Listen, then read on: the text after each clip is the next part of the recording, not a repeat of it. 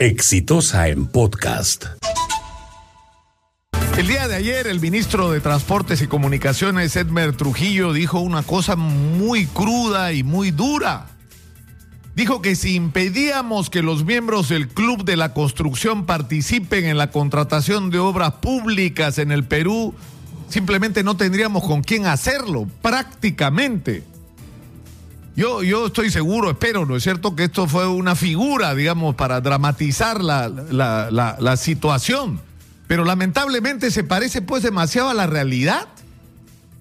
Se parece demasiado a la realidad. Es decir, en el Perú, en las últimas no años, sino décadas, ha habido un sistema de corrupción absolutamente articulado para pagar comisiones ilegales por la realización de obras y concertar para que hoy día ganas tú, hermanito, mañana gano yo y se repartían las obras públicas a cambio incluso de comisiones ilegales que estaban concertadas y que por lo general era el 8% del valor de la obra y que por lo general se pagaba con el adelanto, porque en el Perú cuando todo es una obra pública, no es que el inversionista privado pone de su plata, el Estado le, le paga el 30% para que empiece la obra. Y de ahí sale la plata para las comisiones ilegales.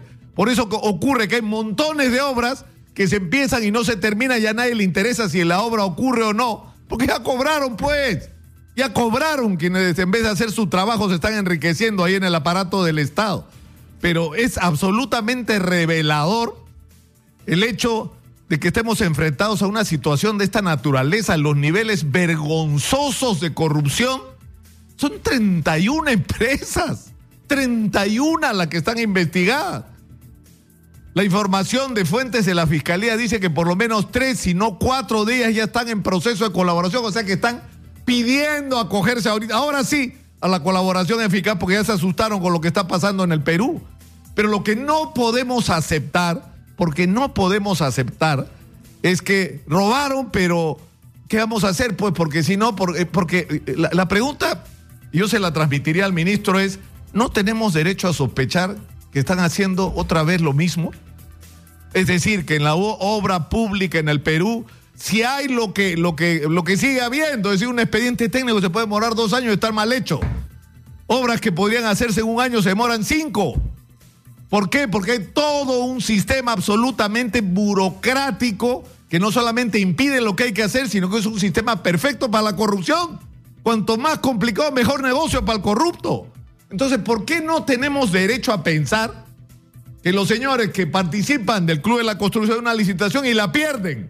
Y resulta que llegan segundos, pero se chifan al primero y ellos terminan ganando. Y ha ocurrido en más de una oportunidad en los últimos meses. Entonces, ¿por qué no tenemos derecho a sospechar que se están usando los mismos mecanismos? Y se volvieron buenos de la noche a la mañana, correctitos. Es decir, después de años de prácticas corruptas, ahora que decidieron hacer las cosas bien. No me la creo, pues tenemos derecho a sospechar.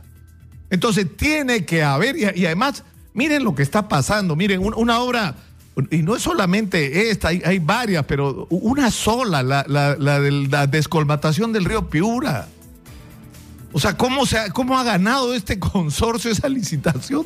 Dios mío, si la obra está pésimamente mal hecha, si los colegios profesionales, las facultades decían, oigan, no pueden descolmatar si no desatoran la salida del río y si no almacenan arriba y ninguna de las dos cosas hicieron y se tiró la plata a la basura o al río.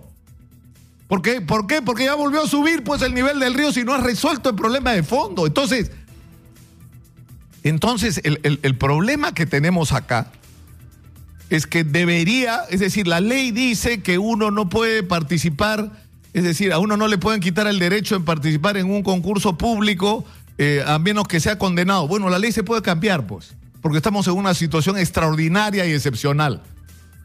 Y esa ley debería decir que todo aquel que tenga abierto un proceso por corrupción no puede participar en una obra pública, señor. No puede hasta que se aclare la situación. Y eso podría perjudicar a algunos que terminen inocentes al final de repente, de repente, pero hay que curarnos en salud. Y si no hay ningún constructor que pueda hacer las obras, que no creo que esa sea la situación, y yo espero que la gente de la Cámara Peruana de la Construcción tenga algo que decir sobre este tema, que lo haga el ejército, pues ¿por qué no lo hace el ejército? Si cada vez que hay problema llamamos al batallón de ingenieros del ejército, ¿por qué no lo llamamos ahora a que se hagan cargo de construir todo lo que hay que construir rápido sin cobrar coimas? y, y pagándole a nuestros militares lo que hace mucho tiempo merecen, por ejemplo. Pero esto del Club de la Construcción es inaceptable. Es decir, son unos delincuentes, porque eso es lo que son, que le han estado robando a este país. Ninguno tiene prisión preventiva, ni uno solo. Y la mayor parte de ellos no tienen impedimento de salir del país. Ni impedimento de salir del país. Eran los jefes de las bandas, como en el caso del señor Graña. Ni impedimento de salir del país. Y encima pueden contratar con el Estado. No, pues. No. Tiene que haber alguna forma en que esto no sea así tiene que haber alguna manera, pero yo creo que no podemos resignarnos a, a, una situación de esta naturaleza. Este fue un podcast de Exitosa.